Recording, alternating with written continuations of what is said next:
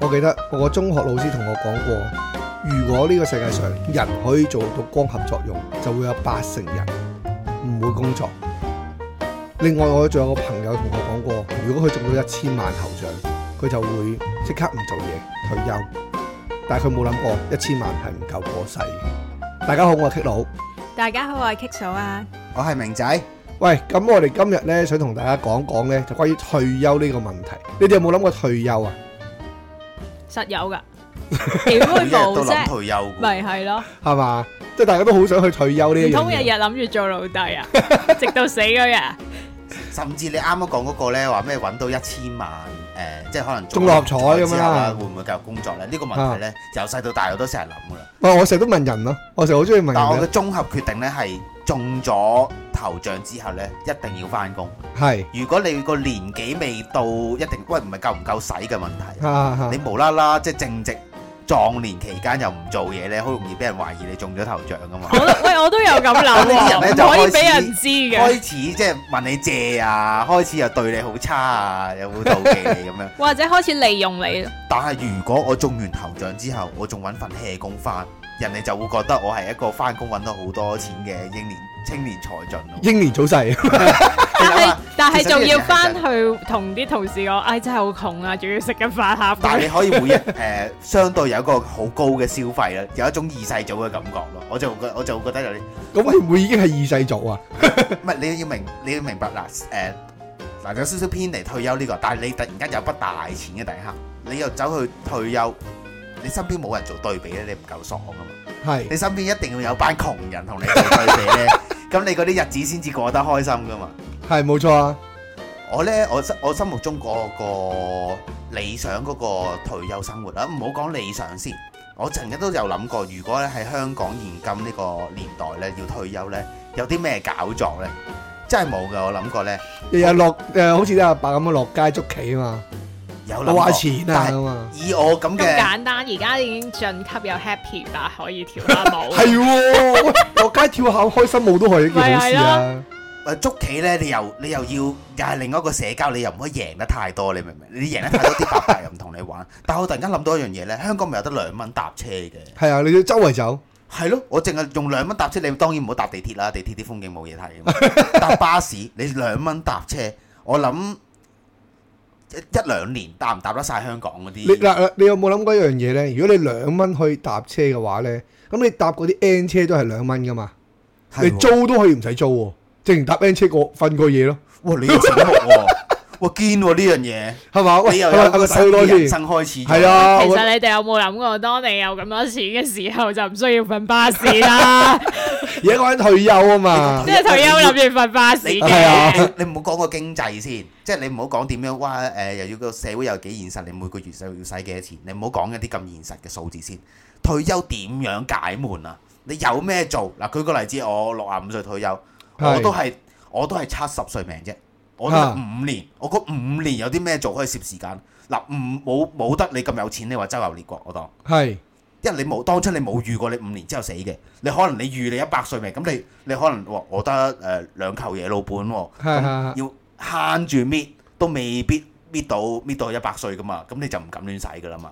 咁真係要去圖書館先得喎，又有冷氣涼。我咪話去去圖書館兩蚊搭車同人捉棋，同埋你哋啱啱嗰個 Happy 伯咯，係有呢啲咁嘅娛樂嘅。嗱，仲仲有即係喺香港做啲咩搞作啊？如果喺香港嗱，我有個 friend 咧，個老豆退休係做乜嘢咧？佢就係日日行山咯。佢真係日日行山，佢行到咧，佢六十歲之後退咗休咧，佢去咗做毅行者咯，好哇撚啲。犀嗱，利咁喎首呢先個你要你嗰個歲數咧有咁嘅魄力先得，就唔係個個得啦，我覺唔係得。，佢都係誒、呃由佢退咗休先開始去誒、呃做呢一個動作啫嘛，即係佢唔係一開，佢唔係原本有行開山嘅，佢而家講你得翻五年命嘅啫喎，你佢冇冇話你得五年命啊，咁唔係個好似明仔咁咩唔做嘢就死噶嘛，係啊，我佢真係奴才屋企遺命傳落嚟嘅呢個觀念，奴才命一做嘢就死嘅。我而家都係咁同我阿媽講，希望佢做多幾年咯，俾啲時間我儲 下錢咯。話佢一唔做，我個經濟壓力真係好大，我得我一個要養晒佢哋咯，咁啊搞唔掂。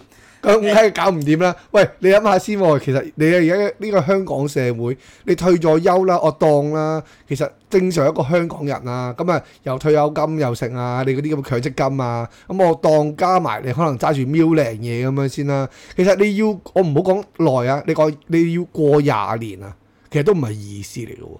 其實嚴格嚟講都過唔到嘅，你都你都要執下紙皮嗰 啲咯。誒，執執下紙皮可唔可以當一個運動 啊？你覺得？我有諗過㗎，我誒、呃因為屋企附近咧，最近以以往咧係冇冇咁多人執紙皮嘅，係，咁啊最近咧見有好多，我見到個好特別嘅婆婆，佢係坐輪椅㗎，佢同人爭紙皮係嘛？佢唔係哦佢執坐輪椅嘅， 哇！佢係有咗有個工作態度，佢係點咧？坐輪椅誒個、輪椅咧，佢係自己推自己嗰啲啦，係跟住去到冇人照顧佢，冇人推佢，去到路路邊咧，佢係可以落輪 椅嘅，落咗個輪椅就攞條鐵鏈咧，就誒鎖住個輪椅。咁個輪椅隔離咧就有個手推車，咁佢就開啟咗佢嗰個手推車咧，佢就攞手個推手車推車推 佢嗰一日嗰啲紙皮。咁朝頭早咧七八點就見到呢個婆婆，咁我覺得哇好神奇啊咁，所以我成日覺得佢呢啲咧未必係因為賣紙皮嘅錢其實真係好少嘅啫嘛即係。揾下細藝咯，佢唔係我覺真得佢係係揾細藝為咗生活咯。我覺得佢係揾世藝。係，我都覺得係，因為咧，你諗下先啊，你你做開嘢咧，你突然間冇嘢做，個人生好似真係好悶啊！你唔知道有啲乜嘢好做咁樣噶嘛？所以我唔明呢啲伯伯咪成日好中意喺屋企樓下喺公園嗰度坐嘅。係佢哋呢啲就係、其實兩兩個因素啦，有啲就係叫做 hea 時間，有啲呢就係佢哋長時間留喺屋企冇嘢做呢，同屋企人啲關係都差。你知啦，香港好豆腐潤噶嘛，啲係啊係啊啲居住地方。咁大家以往就大家一齊翻工，咁大家見面嘅時間少，就相對摩擦會少啲嘅。係冇咁到佢而錯，家咯。日日佢有見，長期喺屋企凍住，可能誒家嫂啊、啲仔女啊嗰啲，成日都會喺屋企撞口，即坐喺外面啦啊撞咗係嘛嗌拗叫啊，就決定係誒落街坐，好過喺屋企坐咯。其實我覺得咁樣好慘啊，唔咁唔係係應該點啊？喂唔係喎，但可以係通常。點應算？該去 Happy 白嗰啲 位所以咪，喂，唔係通常落街坐得嗰啲就啲嗰啲獨居老人嗰類型嚟噶嘛，就唔會係話好似你咁講就係話，因為唔想同屋企人一齊，所以落街坐咯。有我以前有機會我以前睇喎你你咁諗咯，因為即係我唔係話完全抹殺咗呢樣嘢，即係我我都係計比例去講，通常啊，因為通佢常都係獨可居老能同人屋企人有拗撬，頭先咁講啦，啊，所以變咗獨居老人係嘛？唔係，所以就想情願自己一個啊，唔想喺屋企家嘈屋閉啊。喂係啊，好多呢啲啊我原來。我又想咁樣問一問你哋先啦。如果我淨係講一句，你哋退咗休嘅話，你哋嘅退休生活，你哋諗住點樣過？你哋會諗有冇諗過做乜嘢細藝呢？我心目中都係嗱，有錢就梗係去旅行啦，行得走得嘅時候。係係係咁誒，呃冇、錢可能都我見我阿媽，我參照翻母親，係 通常都係喺屋企煲劇咯，或者出街散下步，即係要喐動下。因為呢，如果老人家呢，你全日坐喺度又唔得嘅喎，即係都要行下，有少少運動先得嘅喎。係啊，我知啊，明白啊，咁所以嗱，但係啊頭先都有講啦，如果真係山窮水盡嘅，冇我哋唔好講到山窮水盡先啦係，我哋純粹就係講，喂，你可能真係頭先咁講，喂，你誒 r u f f y 你你唔會預自己即刻死噶嘛，好老實咁講，係你啊即係你係啊退咗休嘅時候，咁你會喺度諗，誒嗱，我退咗休，咁我唔知自己仲有幾耐命啦，係咁你揸住 m i l 零嘢，咁你會做啲乜嘢？又唔知自己有幾耐命，但係有百幾個，係啊，咁正路啦！你喺香港，誒咁咁我你使唔係使社會考慮自己有冇後人啊？唔係你你唔好理唔好理你呢個好啲多後人點搞先啦！你你你你都勞碌咗咁多年啦，你諗到自己先唔啦。係點解我咁講呢？其實呢，好多 concern 嘅，因為呢，如果有後人，你就會慳啲使呢，想留翻。其實講到尾都係錢作怪。你係有咩錢同冇錢差好遠。你有錢就真係可以唔需要諗，誒、留翻俾後人啦。咁啊，自己咁呢個咁梗係啦。自己使，所以你唔可以話同冇錢，唔諗錢咯。我當你唔得冇咯唔好諗，你有下一代先。咁你而家淨係諗你自己過一個退休生活，你得百零個啫。咁你得百零個，咁你有地方住㗎啦，你放心。係 OK，即係你學當你有公屋又好啊，你自己有樓又好啊，乜嘢都好啦。總之就係你自己有地方住，OK，住農屋都好啦 咁樣。咁但係個問題就係、誒你有百零個，咁你又誒、去到咁嘅年紀啦，咁你會覺得你會點樣做？你會唔會真係好似 Happy 白嗰啲，即係去揾啊嗱嗱塞下錢俾佢，我會覺得個人生開心啲。喂，你唔好你唔好唔記得喎，你仲有三個金可以攞喎，每個月有三四千喎，都幾都幾幾幾好玩喎。同埋搭車兩蚊啫 喎。喂，我搭都車建議搭嗰陣車兩蚊咧，我就會諗真係夏天去圖書館咯，我唔會喺屋企開冷氣咯，嚇即係呢個問題啦。咁圖書館又有書睇都可以解悶咯，完全好符合符合呢、個，即係完全係啊符負合入，負入 完全符合經濟效益啊！係咁但係咧，誒、我會諗咧就係、即係當然你哋男士就諗 happy 八啦，咁我都唔需要嗱 嗱啦。咁你可以做嗱嗱咯，我係女人嘅話咧，我梗係想有個誒、即係結識個小鮮肉啦，同我談天說地即係你啦，想大佬。即係你想擁有個 happy 八 啦，中網上情緣我想片啊擁有個，all 男 in 晒副身家嗰啲咯，你我想擁有個就係男嗰啲啦嘅誒、男嘅小鮮肉，係佢係英國皇室嚟嘅，所以佢同我傾咗好耐偈啊，佢係因為俾人搣除咗個皇室嘅地位，佢話服咗位 咧就會俾翻好多錢我㗎啦，其實咧我咧都佢有 send 咗幾個多。相啊嚟，叫我揀定個後冠先㗎啦，我都揀 咗。喂，我咧其實咧都有得同大家分享下喎。誒咁咧，我個朋友咧個媽媽咧就以前係公務員嚟嘅，咁佢退咗休啦，咁同佢另一半即係我朋友嘅爸爸啦，個夫妻關係就好一麻麻嘅，係啦，好一般啦 OK 其實都分開㗎啦，只不過我哋有冇簽嗰張紙嘅啫，好爭好咗好，咁咧，其實佢哋退咗休之後咧，唔知係咪真係老人家冇咩細藝啊？咁佢咧就會去做 gym 咯，但係佢做 gym 咧就唔係鍛鍊身體嘅，去夾仔，真係要供養個小鮮肉，哇真係㗎！真嘅。咁哇！咁我都可以，我都即刻考翻個教練牌先，睇下可唔可以調到呢啲誒誒咩貴婦啊嘛，唔都唔算貴婦啊嗯嘛，嗰個小鮮肉咧，其實咧就係一個誒、呃健身教練啦。係啦，佢去得嗰度屌。即係我咁嘅身形啦，係咪？咁嗰個健身教練咧就好好笑啦，每一次咧，誒、佢就會打俾我朋友個媽咪啦，就同佢講話：，喂，誒、可唔可以咧買個魚柳包上嚟俾我食啊？咁樣喎、 嚇咁咧我朋友個阿媽咧又真係次次都買嘅喎，咩啊？呢啲先識吊住佢啊！女人中意有種照顧人嘅感覺㗎嘛。咪就係投資咗唔知誒幾、多錢落去咧，跟住最後嗰間嘢執咗啊嘛，健身室啊，好出名嘅健身室執咗啊！哦，嗰間叫嗰嗰間叫咩名話？Physical 仲有間叫乜嘢啊？誒 California 哦，其你翻嚟係係係嗱，當時候咧就發生咗啲咁嘅事啦，所以我覺得有時咧可能退休嘅時候無所事事咧都好危險嘅。所以一定要揾到自己嘅興趣咯，即係好似我咁呢，如果我唔善用兩蚊搭車呢，我就諗我會係釣魚咯。因為始終我後生嘅時候曾經有過呢個興趣噶嘛，係去到我老咗嘅時候呢，咁你老最多係咩時間？咁釣魚係一樣好嘥時間嘅嘢， 但我有計過條你數呢，我我覺得你呢個人生都好嘥時間咁。其實係啊，因為因為我我冇你哋咁多又話誒、又又話要誒、照顧老婆啊，又話要陪小朋友，係係我係，廿四個鐘頭就係廿四個鐘頭都係我自己，哇！所以呢好。正啊！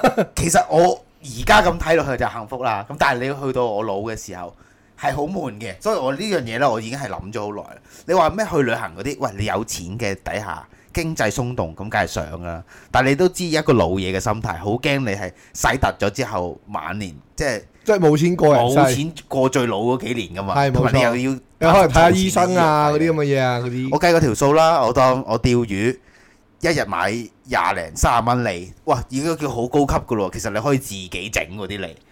我當年試，唔用用啲隔夜餸去整，係我當年見過啲伯伯係點樣呢？佢魚竿都冇嘅，攞支樹枝嘅啫，跟住係麵粉溝豉油咯，咁就攞嗰支樹枝咧篤篤住。我唔知佢點樣做出嚟，總總之當時又真係釣到嘅，釣到。係就啊真係有有有啲味啦，估叫唔到做有啲其味，實你又係啊引到啲魚過嚟啦釣。佢佢唔係好貪，佢唔係要釣啲好勁嘅魚咧，佢都喺河邊、岸邊咁樣釣，咁擺係嗰啊叫啲竹啲落去。食屎嗰啲魚啊係嘛，啦，泥鰻係啦，冇中。exactly 係嗰只魚， 同一隻 exactly。泥鰻，哇！一定當係咁年啊！當年我同一個誒、呃即係釣魚嘅朋友見到，哇！真係好犀利喎，覺得咁樣。我如果我退休嘅時候，我又會好似佢咁樣咯，即係可能一日嘥五六個鐘頭去做呢啲嘢。哇！咁瞓覺瞓又係瞓五六個鐘頭啦，八百唔係瞓到好多。咁你一日係消磨時間都可以消到十幾個鐘噶咯喎，已經。哇，其實都你你話要釣魚呢個運動，其實我覺得都幾好嘅。其實上你老嘢嚟講係幾好啦，係嘛？你你行山啊、成啊，咁始終都有個即係危險，我可以咁講啦，即係唔好話好危險。咁唔但係佢都要驚坐得太耐起唔到身咩？即係關節企喺度已經吊唔好啦我嘛，仲企喺度要吊佢企喺度吊仲㗎要嘛，坐喺度咁耐，企喺度又企得耐又腳痛啊！咁你咪得閒企下坐下咯。Office 而家都係咁樣㗎仲啦。要曬住三十八度烈日當空，方死唔中暑啊噶嘛你你？個 plan 係點行？你有兩蚊搭車噶嘛？咁你係就善用兩蚊搭車呢個優勢啊！你就去雲香港嘅所有嘅十八區嘅地方去地釣方魚，喂，其實我一熱咧，咁我就好投入嗰兩蚊，然後兩下冷氣，游下車河，係咪啊？唔得嘅。你呢個係啊你啫。係咯，咁你都要諗下內容啊嘛。喂，我你話 OK，我睇風景，我連續睇一個月啦，我都悶啦。咁所以咧，要中間要即係參透少少唔同嘅世界，或者可能你突然間信咗教咧，我走去拜晒香港所有搭所車有去嘅到嘅觀音廟啊，所有嘅佛啊，啊，咁啊文武廟啊，跟住又去下大嶼山，咁你兩蚊啫嘛搭車，係咯咪先啊？你一定要揾下呢啲叫做細藝嘅嘢做下咯。捉棋梗係唔係問題啦，但係如果萬一即係你捉棋你係一個區域嘅啫嘛，萬一我稍微技術性好少少，我喺嗰個八百嗰個社交圈子嗰度就會俾人排斥噶咯，就會唔同我玩啦。喂我同親啊明仔玩玩親都贏嘅，我唔同佢玩啊咁樣。陰公豬係咁喊啊嘛。係咯，有有啲人喺樓下賭錢咧，我都有見過噶嘛。咁啊，唔係好啱我胃口，其實呢樣嘢，即係中意過一啲可以唔係好受人影響，都可以自己一個人完成嘅嘢咯。哇！我幫我諗到另一個，哦係乜嘢啊？我突然間咧令到我誒，佢話唔受人影響又可以一個人完成，知唔知係咩啊？係乜同你息息相關啊！嘢？我即打刻飛機 no，我即刻諗起唔奶得啦，奶個啊！年紀我即刻你唔得啫。喂，咩啊？我即刻諗起奶奶啊！啊，我唱歌係嘛？唱歌，奶奶好中意唱歌噶全民嘛， K 歌嘛，而家好全民 K 興啊嘛，歌嗰啲阿伯阿婆嗰聽咗啲，好耐啊，其實。大陸好興我咯。見奶奶好開心咧，成日喺度錄音啦，又要聽下人哋唱啦。嗰、個人我見咧有一次見到佢咧 iPad 錄音，係對方咧就流晒眼淚，係咁唱啦，唔知唱乜 嘢，唔知有咩嘢唱唱到喊唱到晒，喊晒後，跟住咧我就喺度奶奶咧就同你講啊，你同佢講話，哇你冇睇啲咁嘅嘢啦咁樣，跟住之後咧奶奶就同你講，你識乜嘢啊？佢唱得好感動㗎，喂，但係唔係喎，其實好事嚟喎，呢個係佢嘅興趣嚟 噶嘛。係啊，佢個興趣持續咗好多年啊唔。係佢嘅興趣唔緊要嘅。其實我覺得老人家有自己興趣唔緊要嘅，但係我阿媽呢個興趣呢，就有啲問題出現咗會嘅。騷擾到人，嗱，第一啦，佢把聲呢，佢仲大聲過我把聲，係當我把聲成二咁樣啦。咁我把聲已經夠大㗎啦嘛，佢仲要成二喎。跟住再加上你唱歌嘅時候，你會再大大聲啲㗎嘛，咁啊變咗成三㗎咯喎。咁佢試過咧，因為本身咧即係我哋誒、呃住嗰度啦，我阿媽住嗰度啦，樓上樓下都熟嘅，即係都識嘅嗰啲咁嘅人。咁咧誒，所以就誒嗱冇人試過投訴佢。但係試過咧，咁佢哋有陣時即係樓上樓下會落嚟我哋嗰度坐嘅，就可能我阿媽又會上去佢嗰度坐下咁樣啦。不過我阿媽係少啲，因為佢要湊小朋友啊嘛，我阿媽要幫手，所以又少啲。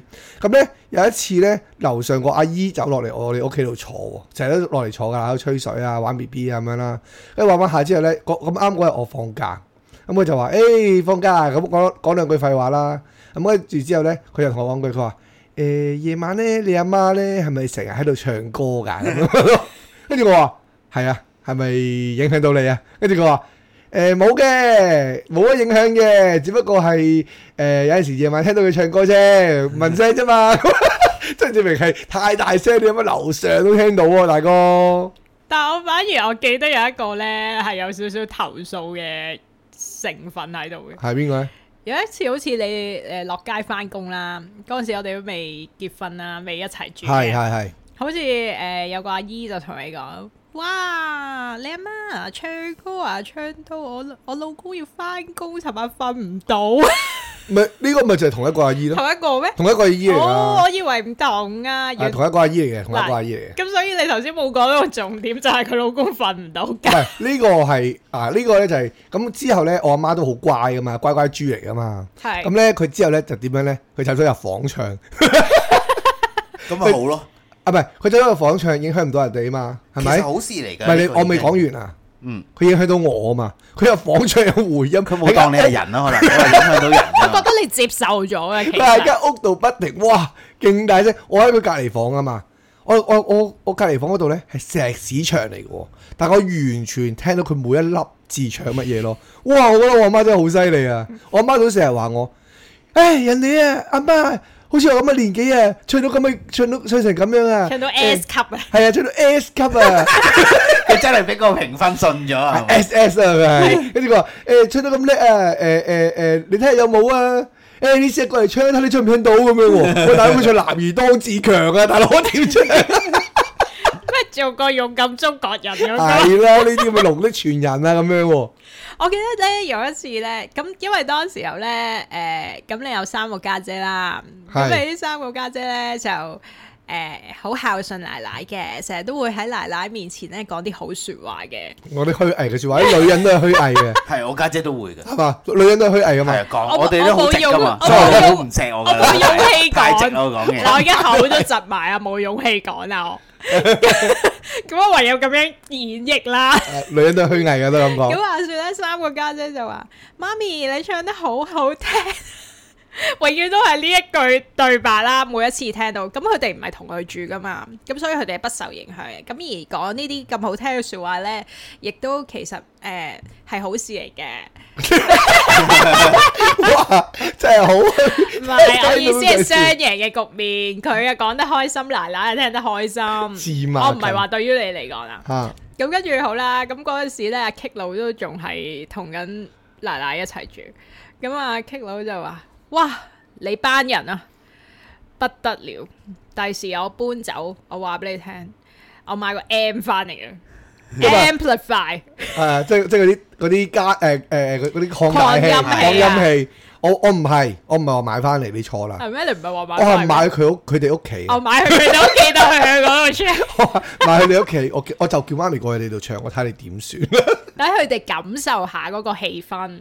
誒，開心嘅氣開心氛。呢個咧，氣氛對於我嚟講咧，反而我覺得我阿媽會係你你阿媽嘅升級版。我阿媽咧，就都係中意用個嘴嚟發聲，但係佢好中意揾人傾電話。除咗個嘴可以發聲，仲有邊度可以發聲啊？個 pad 我知個 pad 放屁，係啊聲即即係聲，佢都係佢都係靠用個嘴嚟發聲，但係佢好中意講電話。但係佢有個特色咧，佢就係佢講電話咧就好中意放負嘅。係即即係佢係怨婦啦。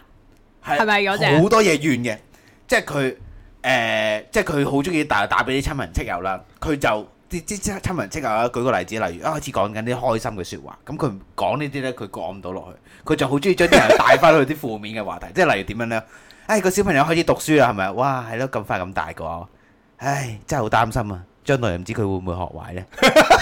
即係佢咁樣，即係開頭都仲緊講緊個小朋友快高成長啊！三句裡面咧，仲要帶翻佢啲負面説話，係啦，真係好擔心啊！嗬，而家啲教育制度咧，係啦，啲小朋友，唉，好難 管啊唉，我養小朋友當年入唔到啊嗰咧，個黑洞入面啊 嘛，係啦，咁即係我都一明定要白。 loop 住呢樣即係嘢。有個特色嘅就係、誒，即係講開心嘅嘢，可能大家都會講講，即係比較容易講啦。但係係如果一個人長期都中意揾你去講負面啲嘅嘢呢，啲人就唔中意揾佢去傾偈。係啊係傾偈啊，㗎冇。錯冇錯，咁好彩呢，我阿媽有一本塵封嘅電話簿，即係佢係哋嗰年代呢，未好興興用 set 電話啲簿啊電嘛話落去部電話係簿以前好興係嘅係真係，一本電話簿，即係劏開咗豬腸粉咁長咁樣啦。咁佢咧就會 打開個電話去，即係真係點指兵兵啊！佢求其揾一個， 即係佢當年嗰啲人係啊，今日邊就打去個？問喺佢邊個？今日邊個受邊個難幸先？運係啦嘅受難即係佢係有套套路嘅，就知就問佢近期嘅近況啦。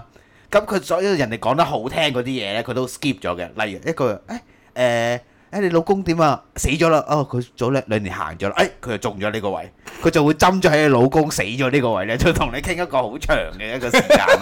佢係有呢個。呢個習慣係啊，因為我咧，其實我我係最受影響嘅。係。你諗下，你佢隔離嗰啲人都有揀收線啊。佢佢傾電話可以傾一日傾十幾個 鐘噶嘛。唔怪之你成 日啊哇你唔怪之你成日都喺房啊係咪啦。無限通話？我試過幫佢交齋通話爆分鐘交三四千蚊電話費， 咁貴，癲㗎係真係。你而家有冇香港而家好咁難你打電話爆分鐘㗎。咁你應該誒申請翻個屋企嘅電話俾佢，咪可以無限講咯。你有冇咁做啊？佢就係、誒、爆咗嗰次電話費之後咧，識得打俾人用嗰啲微信同埋 WhatsApp 嘅網絡 call 咯。咁就要有 WiFi 哦，啊。係中意用係啊 WiFi 咁佢㗎喺嘛屋企打就冇影響嘅，同埋佢個 plan 都可以做到呢啲嘢嘅個 電話 plan。啊，即係無限上網咁之後先樣。至有呢啲嘢咯。我當時我係震驚，因為我以前我都係電信公司出出身過，係爆呢啲誒電話費單叫做爆收費啊，即係個收費多好多啦。通常啲人都係唔覺意用咗漫遊上網。你有冇問佢點樣可以做到啊？媽咪咁樣，我咪問佢咯。咁但係其實都唔使問噶啦，我已經知道佢嗰啲即係證佢明嗰啲，玩法係點解會咁樣啊係嘛？因為佢翻佢我我媽咪仲有翻工，但係佢翻嗰啲工好 hea，係佢就係可能翻工一日傾五六個鐘頭，即係翻工都可以傾到五六個鐘，跟住收工又狂煲，即係可能一一日廿四小時就十個鐘瞓覺，哇！三我個鐘做覺嘢得全部講緊嘢。我我覺得咧，明仔啊，要揾 Auntie 過嚟開咪先 得喎。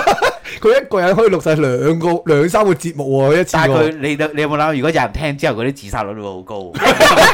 佢一定係同你講負面嘅嘢啊！哎，好慘啊，係咪啊？唔緊要㗎。你只要咧，我睇所有新聞都係啊，後面加翻個咩誒撒瑪利亞防止殺會 就 OK 㗎啦。我通常都係咪就係要自殺嗰個咯。你諗下佢其他人啊，聽到之後佢都有得揀撳收線啊。係我係佢長期喺隔離聽，即係佢唱嘅唉嗰啲咧，唉聲佢係唉聲嘆氣。如果齋計佢嗌咧，都起碼嗌到一兩個鐘噶啦，可以。跟住其他佢內容又佔緊三四個鐘啦，咁樣。跟住我係我係長期係俾嗰啲負面情緒包圍，所以我係有個好不孝嘅動作。我屋企咧係有幾個嗰啲 AirPod 嘅，係點啊？插插到住隻冇電耳。即即刻換第二個即刻換第二個， 仲要係嗰啲誒，我係嗰啲全部屋企嗰啲要推到最大聲咧，炸耳咯，一定係要，即係唔想再聽，即係好似好不孝，所以佢正正正正常同我講嘢我都聽唔到喺屋企，喂，唔係啦，我我我咁講啦，因為我阿媽佢都誒、呃其實都差唔多嘅，只不過我阿媽係誒煩咯，佢就唔係好似阿 Auntie 咁樣就負放負咯。咁我哋翻翻過嚟啦，你哋兩個都講咗你哋個退休嘅生活，你哋到底係想點樣啦？係係咪先？咁我自己呢，其實我係好想去誒、呃我我唔知點解我有一樣嘢，我係想退咗休先做嘅，但係其實而家都做到，但係我好想退咗休先可唔做可。以估下先？好，係咪耕田啊？ 我唔知點去解成日泰覺國包得二奶噶啦，你唔係啊哦，喂佢咁，等我死咗先啊！ 但係就係佢死死咗噶啦你，等我死咗先，我轉頭就殺咗你。係咪啊？ 喂，誒、佢唔知點解咧，成日俾我感覺咧，係嗰啲咧要住喺有隻牛喺隔離耕田嗰啲感覺，唔知點解咧，我誒唔感係覺啫。誒，其實都都都累緊哇㗎，啦，竟然係都累咁樣！緊㗎啦。我中意呢啲㗎。其實呢家庭你兩個唔結婚唔，係，其實我係 喂合作種菜得啦，唔使夾結就婚結婚㗎嘅。啦咩？我同好多人都夾我㗎覺得我喎係。被遺棄嘅先係第三者，我就係嗰個第三者。係你係第三隻 OK，唔係啊嗱，我其實就想點樣咧？即係我頭先咁講啦，開頭誒誒講嘅就係、誒、你有百零萬喺度啊嘛，咁我其實我係好想去外國買個農場翻嚟咯，農場或者翻大陸啦，其實大陸我就唔係好想好老實，即係你要去外國買個農場翻嚟，其實唔使百幾萬嘅，即係可能係幾廿萬嘅事嚟嘅啫。嗯咁誒、呃你有個農場，咁你可以養雞、養牛、養豬啦，咁你可以伐木啦，咁你好大個 area 噶嘛，即係可能當去誒、呃加拿大咁樣，加拿大好多呢呢啲咁嘅地方噶嘛，咁你就可以過一個好好好安穩嘅退休嘅農場生活啊！咁你又有又有又有細藝喎，咁你嗰度嗰啲產物你又可以攞出去賣喎。咁即係你又有啲嘢做下，又唔需要話好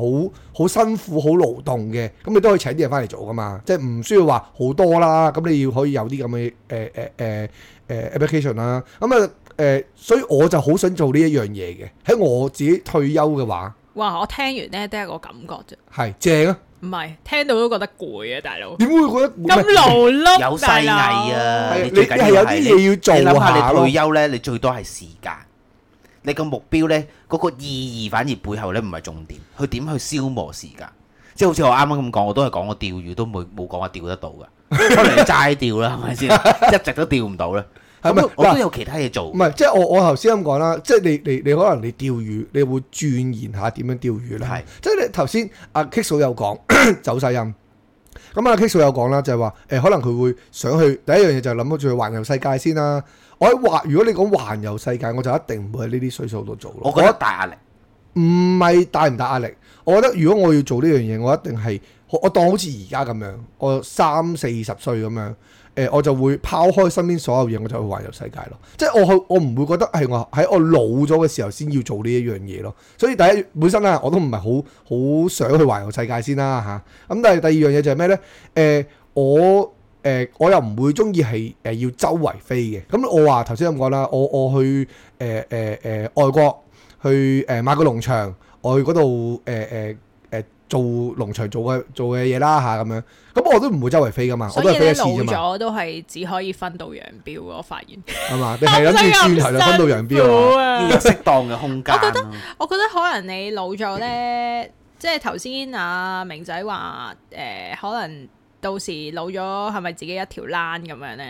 可能要間間房俾你啊！呢度，我我我覺得你同佢先夾到啊，我同佢夾唔唔到啊。係你你好簡單啫嘛，我我都唔我係我你淨係可以唔做咁多嘢，我淨係我淨係舉一個例啊，農場有好多嘢去做噶嘛，我淨係做一樣嘢，唔係啊，我諗起農場都係得一個字，就一個攰字，都唔係日曬我所以雨話俾你淋聽唔係咯，哦我淨係如果你淨係一個農場，我淨係講一個最簡單而且好大眾會做嘅就係乜嘢呢？係就係誒放牧咯，即係我養羊咯，養羊其實你就基本上冇乜嘢要可以咁做就日喎。曬雨淋啦，我又唔入咩晒雨林啊？曬住咯，紫外線你高都。黐我孖冇筋。諗呢啲嘅，就算我有一個農場，我會傾向係耕種嗰一邊，我唔會係飼養嗰喂邊。，你耕種都可以啦，耕種啊真係辛苦啦，真係我過到去啦。 我係諗但咩係你話喂，係你嘛？幻想係有隻牛喺隔 離，你養羊，咁你都係養羊有啲咩收成品呢？就係、羊奶啦，同埋羊毛啊嘛。你最緊要你，如果你淨係做呢兩樣嘢，咁你又有筆資金我唔想俾你慢慢照顧搣啲就 O K 咯。動物啊我覺得係咁樣。我覺得你照顧自己都辛苦，仲要照顧成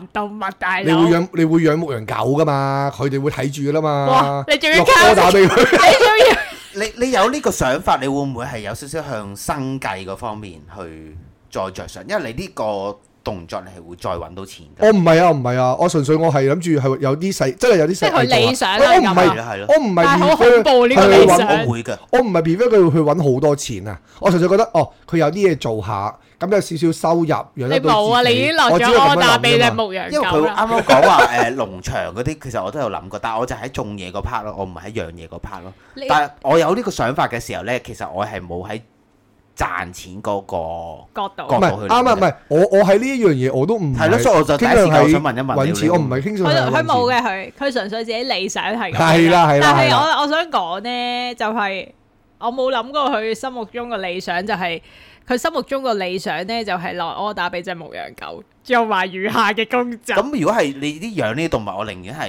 即係可能我我我自己會真係咪有啲誒、呃即係人哋稱為黐線嘅喺屋企會養勁多動物嘅。你會即係誒老曱虎甴屋啊嘛，獅子唔係嗰啲曱啊甴屋啊，佢 佢佢又細個養過曱甴啊嘛，我而諗家就養我咗唔成養屋曱佢甴啊係養嗰啲奇珍異獸係嘛？你講緊我因為可能喺屋企會誒、呃、啊養隻接啲豹流咁嗰啲啊浪貓流浪嗰啲動物翻屋企養咯。哇！我唔想老咗咁辛苦，點解你哋諗埋啲嘢老咗咁勞碌嘅？啊唔係啦可能我女你人啦、啊你你話你話佢阿明仔咁講就係養小動物，我覺得你都都幾辛苦。係咯，就係話我啊咯覺得唔，辛苦你仲要你你其實你咁你有個諗深一層，你因為都咧，你係哋你哋同我，你哋同我可能個嗰個目標唔同。我嗱呢樣嘢對於我有個好大嘅幫助就係我一個人啊嘛，呢樣係，嘢有個伴啊嘛。唔係咁但佢係可以一次過幫我解決咗兩個，可以幫我消磨時間咯，有個盤。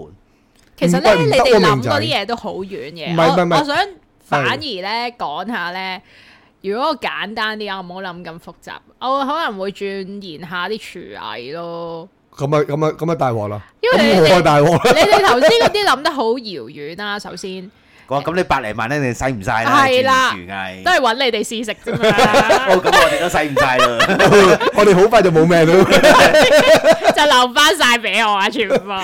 喂，唔係啊！我頭先係想講阿明仔咧，你誒、呃你要誒、呃去即係救翻啲流浪貓狗咁樣啦。我覺得呢個方法唔 work 嘅。點解我會話唔 work 咧？第一樣 嘢啦，你落只你落 order 俾只牧羊狗養晒你全群人又唔 work 啦。 黐馬嘅，唔係啊。咁我我係我係講話點解唔 work 咧？第一樣嘢啦，你喺香港養寵物就好貴先啦。第一樣嘢係啊，好貴嘅。第二樣嘢就係咩咧？你會不停去揾啲流浪貓狗翻嚟喎，咁啊所越以嚟呢越多咯。我我嗰個 flow 咧，其實係因為出面咧有幾多人比較激，即係有有幾多呢啲做呢個行組織為嘅人比較激進少少，係佢哋會養好多。係我就會一個真階磚一係隻因自己嘅能力啦，即係可能係誒、呃四隻啊五隻。其實咧，我我有做一個呢、個咧，其實我想做好耐一樣嘢，同你分享一個小秘密。我經常有上網去 search 咧，誒睇下啲人有冇話公佈咧邊度有啲流流浪貓狗咁樣係啦，我諗住睇下去去養。如如果有啲流浪雞咧，你會唔會養佢？或者流浪鴨咁樣咧？唔會唔會，我會打俾 K F C 咯，同埋鄭嘉穎咯。鄭嘉穎係 Pizza Hut 喎，係咪啊？唔係唔係唔係喂，陣間喂，係啊，pizza， 對唔住二一八六個零 搞錯咗，唔係 K F C 咩？ ，KFC 好似 都有，鄭嘉穎好似真係 K 但係 F 二 C，一八六個好多快餐二喎一八六個零係一定係 pizza 黑咯，唔係打我俾記我得，我記得， 我記得個畫面佢後面係有部佢誒有埲牆揸嘅佢電有單唔係車佢有嘅，埲牆，就一夜踢踢爛埲牆啊嘛，係咯，定係係跟住嘛？定嗱其實係隔離 K F C。其實係唔記得咗啦。已我經唔緊要啦，唔緊要唔啦，唔係係我我係因為我本身又中意，我就本身又中意動物啦，我又中意貓啦，我係唔會養狗嘅，因為狗好 嘈啦。但係又中意動物，又中意貓，但係就唔中意狗咯。因為中意同好中意係兩回事。我好中意，因為我我點解中意貓就係呢一種動物同我嘅生活好貼切。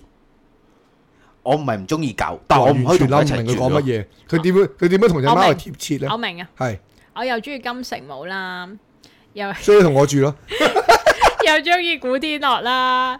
咁所以呢，即係我心入面啊，又唔係咁中意古天樂，個但係就最中你知唔知自己講最咗啲中意咩啊金城，我咪學佢咯，佢咪咁講嘅咯。佢啱啱嘅表達用意就係即咁係樣啦我會。我會諗，我會即係我我冇咁大愛啊！即係出面可能你大家會見到嗰啲咩咩星期五五，即係你只可以養自己中意嘅動物，就因為係我要貓一齊啦。住，我要諗到呢個問題，我係一齊住。所以你唔係完全中意動物，你中意貓啫。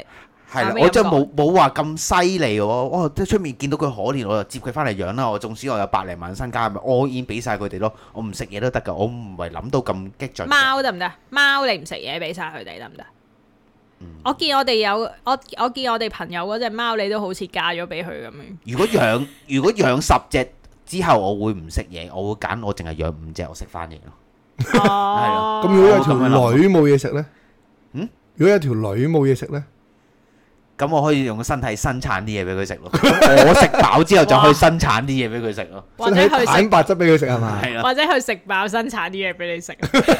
咦，人形蜈 蚣，唔係㗎，其實係對於我嚟講係誒好有幫助啦。我有有個伴陪我啦，又可以誒細藝啦，同埋呢樣嘢其實我而家呢個呢、個年紀，因為我又我又同緊屋企人一齊住啦，係屋企人又好反對啦，好係討厭呢樣嘢嘅。佢夠極中意乾淨嘅，係所以咧我係屋企係真係唔養得動物，即係我唔能夠話，因為呢個係我嘅喜好，以後就要你忍讓我啦。咁呢樣嘢其實我自己都接受唔到嘅。哈哈哈因為我覺得間間屋企係大家係平等嘅咁樣。如果我做呢樣嘢會令到另外一個好唔開心嘅，咁我就會唔做啦。咁所以去到我而家我都未即係養過自己一個自己嘅寵物啦一隻未養過誒貓貓貓咁樣啦。但係如果你話我去咗路嘅時候，咁我就即係你老咗，你退咗休，你第一樣嘢應該係諗點點樣養個寵物先咯，有有翻只寵物，其實我有諗過問你哋呢個問佢係自己題一個㗎。人先你睇哋退咗休之後呢，因為你退退休，我當你一百歲命，你六啊五歲退休啊，大佬呢度係有三十幾年嘅時間㗎嘛。係咁我唔講得咁長遠。頭五年你哋會做啲咩啊？我就我第一個答案就真係我會我一退休嗰下我就即刻會揀養隻寵物，無論係喺喺條街度執一啲流浪又好啊，跟住可能或者接人哋嗰啲啱啱，即係我係由想由由細養到大嘅。我因為我有一套對呢啲寵物嘅教育方針，我諗住應用落去噶唔嘛。係你你嚟到呢一 part 啦，咁我就想問一問啦。嗱，我頭先幻想咗好多啦，根據阿明仔咁講呢，我想講，喂，現實你覺得你嘅退休生活，你哋覺得會係點樣嘅呢？即係頭先阿明仔咁講啦，佢話佢喂唔好講咁遠啦，淨係講退咗休頭五年啦，你會做啲乜嘢？明仔可能第一樣嘢就會諗誒、養養隻寵物啊嘛，啱啱係咁啊講，啱啱先？咁啊，所以就係話，喂，咁我不如問咁問啦，Kick 嫂，你退咗休頭五年，你覺得現實上你會覺得你係點樣過呢？即係你會話會唔會都好苦悶咁過啊？嗱，其實係咧細個嘅時候咧，都會有少少遺憾嘅喺啲漫畫上面。你會着翻嗰啲衫，唔係唔係誤會咗，即係可能有啲想睇嘅漫畫冇完成到咧，係我會用嗰啲時間嚟做翻呢樣嘢嘅。 我做咗啦呢認真一樣嘢已經，我喺我幾多歲我啊而家未退休，我唔想做住唔係得唔 得？唔係，我喺我我你講起呢樣嘢呢，我就想講呢。你做咩咗啫？你我我喺我誒十八九歲嘅時候啦，我諗大概呢個歲數啦。呃誒、我有一排呢係冇翻工噶嘛。係呃咁誒係我諗半年到啦冇翻工，咁我就突然間醒翻起呢，就係、我細個呢睇好多卡通片噶嘛，我睇我我細個睇啲咩咩卡通片呢？就譬如啦，就好似誒魔道王啊、魔動王啦、誒、咕嚕咕嚕魔法陣啦呢一類型嘅卡通片啊，咩魔神英雄傳啊呢一類型噶嘛，咁我發覺我好多卡通片呢，都係睇咗大半而冇睇過結尾。咁我就即刻上網嗰陣時係仲我冇記錯應該仲係興 BT 嘅，咁 BT 晒呢啲咁嘅卡通片落嚟，仲要廣東話配音嘅，咁啊睇翻晒，由頭睇翻晒咯。咁我就覺得個人，我哇嗰、個童年好美滿啊！你會你你就會做翻呢啲嘢係嘛？我想咯，因為咧我嗱認真，我唔會好似你哋咁勞碌嘅， 我唔想又要又要教識只狗落 order，啊跟住又要我家我幫佢買嘢飲 添啊！又要養又要養啲流浪貓狗，我想真係退休就真係休養下嘅，即係做翻啲我自己真係想做嘅嘢，即係唔可係可能唔可以一咪就問你就真係想係做我呢想做嘅例嘢如就咧係咁樣，我唔係要勞碌咯。即係日日廢咗喺屋企咁樣喺度睇喺度睇漫畫啦。或者誒、呃食嘢嘅時候，我頭先有講啦，就係、鑽研下啲廚藝，我比較靜態啲嘅，我就冇你哋咁，我動態可能都係去旅行啫，係係啦，我嘅動態都好靜態嘅，你覺唔覺得啊？我唔係好講果然係你啲動靜啊係嘛？我釣我釣到釣魚嗰啲我都可以好靜態，即係一粒聲都唔出咯。即係我總之我係嗰啲好似過緊嗰啲變咗石像間諜咁樣嘅生活。因為點解咧？都同你分享下點解咧？誒中意貓咧，唔中意狗咧，就係即係一個最大問題，最大最大嘅分別就係狗好嘈，我覺得狗唔止吠你嘈，閹咗佢咪唔嘈咯？狗行路都好嘈。你狗會有呢啲行路有呢啲聲，咁啊嘛，佢就會有狗行路有啲指甲嗰啲敲地嗰啲聲係呢啊係啊係啊係啊，其實我已經唔係好接受到啦。但係你會留意到貓係真係好靜，即係佢同我呢啲好好配合咯。我我覺得好舒服啦，成個你覺得佢好靜咩？我覺得佢好鬼鼠，我好中意啊！我好唔中意啊！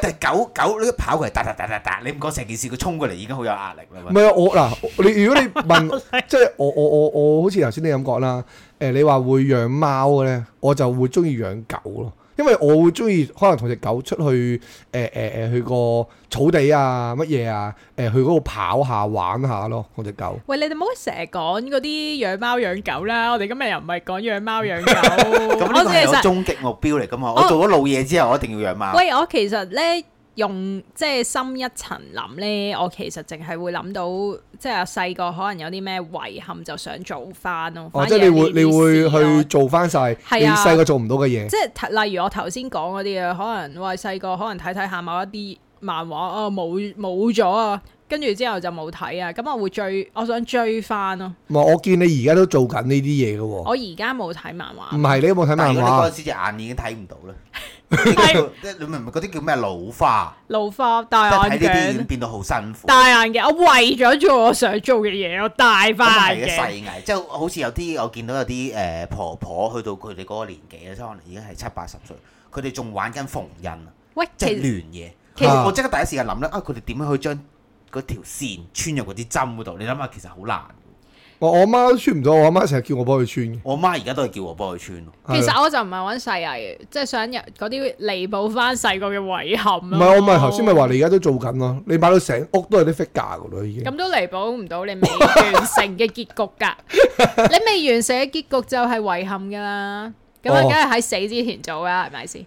即係呢咁個 你唔會知你幾時死咯咯。 咁啊，好做多咗好多先好退休多老嘅人時家候都係咁諗嘅，我覺得。但係最大問題點解話退休咧有一個恐懼喺度？我可以咁講，就係、因為咧你又唔知你自己幾長命，同埋嗰個咧反而係一個正值使錢嘅時間，因為你個身體機能開始差啦即係。多多多咗去睇醫生，係啦，你要多咗睇醫生喎。跟住你，你有好多嘢，你個身體追唔上你好多嘅興趣。嗱，點解咧？好似啱啱阿阿阿 K 佬話去旅行，我係唔你因為你唔係撞唔係嘅時候去，我我話我唔會。嗯你你話你唔會啊嘛喺退休嘅時候，因為我會如果俾我去旅行，我就會喺即係壯年嘅時候去，我就可以去得多啲地方，同埋可以做多啲嘢咯。你唔係一個身體嘅最佳狀態去做，你冇咗嗰個即係周圍探索嗰個樂趣，你可能會覺得係咁樣。係啦，嗱，點解咧？其我實我都係嘅，因為我想加多少少咁講，就係咩呢？啊，我同阿 Kick 嫂去旅行呢，即係基本啊，基本個基本啊，最少都要行三萬 哦步嘅每一日，即係我哋要由朝頭早十點行到夜晚十點噶嘛。即即係呢一個係最基本嘅。你諗下，你去到六太十少歲之啦，我後覺，得你點樣可以行到三萬步咧太？你少腳啦都跛啦，啊大佬，你而家年年資齡夠唔差唔多噶啦，所以除非我哋可能會誒、呃、會買即係帶定兩個電動輪椅去咯，咁可以揸住車去旅行，我係覺得 O K。嗯，所以我呢，我唔係揀去去旅行嘅，我一定係揀培養一個興趣嘅。係啊係啊，我都覺得應該培養係。嘅興趣呢，即係你話佢誒，因為捉捉棋嗰啲呢，好要有人陪啊！我成日覺得呢，呢一啲活動呢，唔可以自己一個進行嘅時候呢，就會變咗有好多外來嘅因素啦。係你你好似啱啱阿阿阿 K 嫂話，喂，我哋可能做翻好多以前要做嘅嘢。喂，你諗下，一個公公婆婆佢一日瞓覺嘅時間係真係五六個鐘已經叫好多，佢哋瞓唔係啊係到啊，四個鐘頭最多㗎啦覺，。十七十八個鐘多咗出嚟。點點樣去消磨呢十七十八個鐘呢？因為就算我我話你你話睇漫畫，可能你頭一年你都已經睇晒你想睇嘅嘢。唔係你頭先咁講咧，我覺得你個 terms 唔係應該，即係我唔好咁講，唔好唔可以話你個 terms 用錯。即係我覺得你唔好應該用一個消磨嘅態度去用你啲時間咯。即係等於我成日都會同啲朋友、啲女仔講啦，對女仔最興就做乜嘢啊？減肥噶嘛。我成日同佢講話，喂，你不如唔好誒試減肥係係你嘅目的啦，你不如試下將佢，喂你誒誒、呃、養成呢個做運動嘅習慣就仲好變啲咗。做興趣啊係啦，變咗做興興趣，變咗做習慣就仲好啲。咁啊，所以咧，去到誒、呃老誒、呃即係退休嗰啲年紀嘅話咧，咁我哋就會去培養自己一個興趣咯。即係可能我當啊，阿 K 嫂追誒、呃、個個興趣係睇漫畫，阿、明仔你係中意誒想去誒誒、呃、養只貓、養寵物，誒、再加上去釣魚，跟住俾只貓食，我當咁樣咁計先啦好啲喎，其實係嘛係嘛係嘛，一條龍係啊嘛。即係我覺得咁樣就係你會去可以去培養誒你嘅興趣咯，因為我成日咧，我而家我 Facebook 咧都會有誒 at 好多嗰啲叫做 sorry 嗰啲嗰啲嗰啲嗰啲健身 group 噶嘛，我見到好多六七十歲嘅阿伯咧，啲 body 都好靚，咁我所以咧我都會誒、呃去。誒、即係我頭先咁講啦，我當然我最理想就係可以去到外國買個農場，慢慢退休，慢慢死啦，啱唔啱先？咁但係如果唔可以嘅話，我留喺香港。頭先咁講，我我我問你哋嘅問題就係咩咧？你哋現實嘅，好現實，你哋會點講？咁其實我未必可以去買到農場噶嘛，係咪先？係咁我就會可能會會會誒喺香港可能會即係叫做誒、呃做多啲運動啊，可能誒、呃、學下啲街健啊嗰方面咁嘅嘢咧。我嗰啲咪終極現實咯！我嗱，我全部嘢我推薦晒俾所有誒、呃香港嘅伯伯，釣魚、養貓加善用兩蚊搭車，呢三個組合拳一嘢打落去嘅時候咧，我政府理得你一百一冇，十政府都唔歲啦，夠你嚟啊嘛！你都夠消磨啊！其實你講到好似唔使食咁。啊最悲哀嘅係咧，同可埋能平啊，喂養貓最貴嘅，可不過能到你哋六十歲啊。到即係唔到你嘅唔講嘅悲係，哀。就已經就已經冇兩蚊優惠啦， 十蚊優惠嗰陣時， 即係到時一百萬，其實上你就係可能好似而家嘅廿萬咁樣啦，變咗係嘛？ 最喂你哋諗得太理想我覺得咯，誒就係想叫住你哋試用兩蚊優惠。喺我嘅心目中呢，如果我係六廿五歲退休呢，我條命去到即係十年啦，過咗七十五歲呢，我就唔開心嘅。唔係，我想我想我係咁講，樣諗我咯。想講多樣嘢就係乜嘢咧？咁我公司咧，誒、退休年紀係六十歲噶嘛。咁咧而家咧有好多退咗休一兩年嘅同事咧，翻翻嚟做。誒、第一啦，公司因為而家香港都周圍好多都缺人先啦，第一樣嘢。第二樣嘢就係咩咧？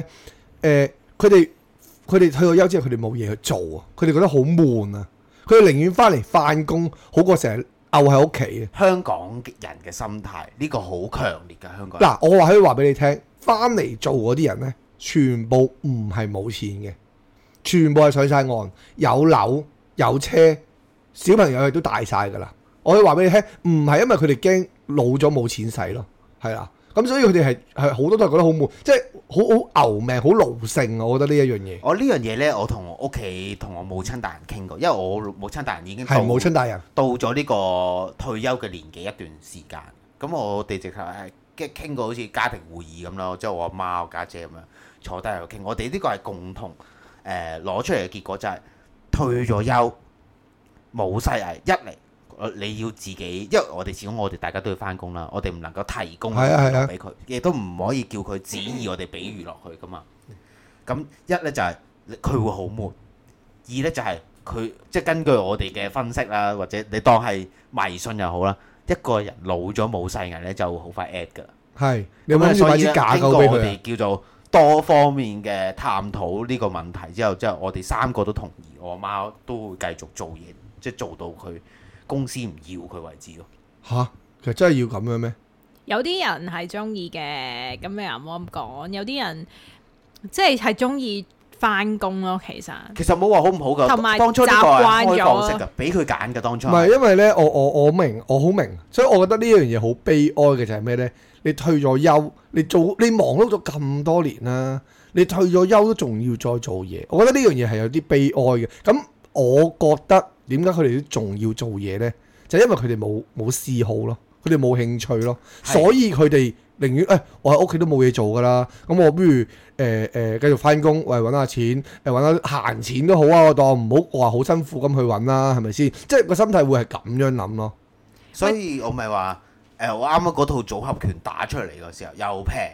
其實我嗰套嘢好現實㗎，喺香港好多人可以應用。係，而家都係即係我而家直頭你咁講講下，我而家都即刻走去想攞抄翻啲魚缸。我有個題外話想講呢，頭先呢咪話誒，如果過咗七十五歲會唔開心嘅。我突然間諗起呢，有個頭幾時有先有講過咩？佢啱啱哦係咩係咩講好好啊好太長命㗎啊，跟住佢話咧，驚自己太長命，佢話因為點解關退休事咧？有時因為你唔知自己幾時死啊，咁你又退咗休咯喎，咁你又唔知自己夠唔夠錢使啊，嗰段時間就陰公啦。佢話，咁又突然間諗起佢話驚自己咧過即係多過七十五歲啊。咁我突然間諗起我有個同事咧，之前好興咧 lunch 咧就一齊喺個電話度玩個咩紫微斗數啦。嚇嚇嚇，咁咧好不幸地咧，佢就 check 佢就一個男仔嚟嘅，佢就 check 到自己咧有九啊幾歲命，哇正跟住佢就喎！好驚。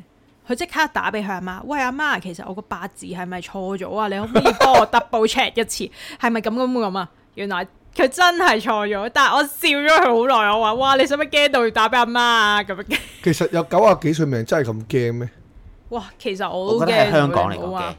我都驚啊！首先咧，你嗱點解會我話喺香港嚟講？香港其實係對於退休嚟講係冇保障嘅。呃誒唔、可以講冇嘅，咁你諗下先，你都會有生果金可以攞噶嘛，唔係咪多先咯，唔夠養咁你唔係咯啱，唔係咁當然啦，即係可能我頭先咁講啦。咁你一個正常香港人，你打咗咁多年工，你有嗰啲誒退休金，有啲強積金，咁你加埋都有有有喵幾嘢噶嘛。咁你再加埋你有啲每個月有啲生果金去誒，咁、你一定呢個時候你點都好。即點都賣誒誒，將層樓轉咗俾第二個人個名，就自己揾間公屋住先啦。好老實，啱唔啱先？咁你咪你咪可以誒攞、盡晒啲攞盡晒嗰啲優惠咯，係嘛？攞盡晒啲叫老嘢優惠啊！係啦，但冇係錯到啊。你到你嗰個年紀嘅時候，當時候如果退休嘅時候，可能誒一百萬又唔算得係咩啦唔。係咁當然啦，我都唔係預咗嗰筆，因為好好好明顯啦，即係成日都會講啊，喂，你你交強積金呢啲都係益益嗰啲保險佬嘅啫嘛，好老實咁講。咁啊誒好啦，呢、個就所以題外話大家啦冇安全感係啱嘅，我我覺去得。哦連登爬文啊，連登嗰啲師兄啊話退休啊，個個有個咩退休計數機有得撳啊，退休要成成千萬先夠啊。可即係能去到嗰個年紀嗰個使費，啊，我諗到啦已經，同埋我保覺得險需 要。我覺得你哋誒個諗法就太過幼稚啦。我突然間諗到就係乜嘢呢？喂，咁我去到我誒、呃即係退休，我覺得誒、呃六七十歲、七八十歲，我覺得我我嗰、個叫做咩啊？我我我我生活唔到啦，我搞唔掂啦。咁我點樣呢？我咪開始誒誒。呃吸吸賣食血下吸食下啲毒品咯，係咪先？咁咁我咪我咪會快啲死咯，咁咪咁咪了結到自己生命咪得咯啊死。喎！嗌唔好嗌咁多嘅，嗌一望就死咯。喂，最驚死唔去啊，大佬！呢啲同半自殺冇分唔係別。死唔去再搶都鑊，仲唔死？其實我諗過，佢啱啱話求幾嘢咧，你知唔知佢做嗰啲瑞士去做過嗰啲咩安樂死咧，都好似要呢個價錢。係唔使你話唔使啱唔使啊！你俾完你咪死得咯，咁樣。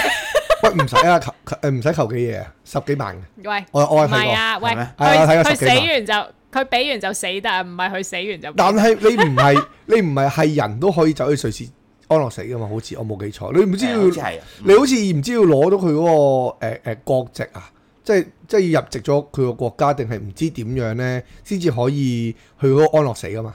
咁啊，咁啊，呢樣嘢唔 confirm，又好似冇咁麻煩噶，好似係錢就得噶咯呢樣嘢。咁我呢樣嘢就唔清楚。係啊，我我淨唔我淨係想帶出呢，其實好多退休人士都有呢個壓力係啊嘅，，驚自己太長命，因為呢條數你真係計唔到啊嘛。係啊，雖唔係然你即話係你有因為積蓄啫，因為你唔會知道你去到誒七十歲啊、八十歲、九十歲呢一樣嘢冇得計噶嘛。即係誒、呃我頭先咁講啦，誒、每一個人都有每一個人嘅理想嘅誒、呃退休嘅方法啦，亦都有一個現實，你哋誒、呃大家會有一個退休嘅方退休嘅真正嘅過嘅方式啦，呢、一個叫做咁啊，所以就誒睇下大家會唔會有你哋自己想要嘅退休方法或者退休嘅方式，可以話俾我哋聽，留言俾我哋，我哋暫時未有一個人未有任何一個留言。可以好 at 我哋 IG 喎，係啊，K 哇 I C K C O U P L E K couple。 OK，喂，好多謝晒，今晚係咁多，thank you 晒，拜好啦，我去訓練只狗啦，拜拜。拜拜。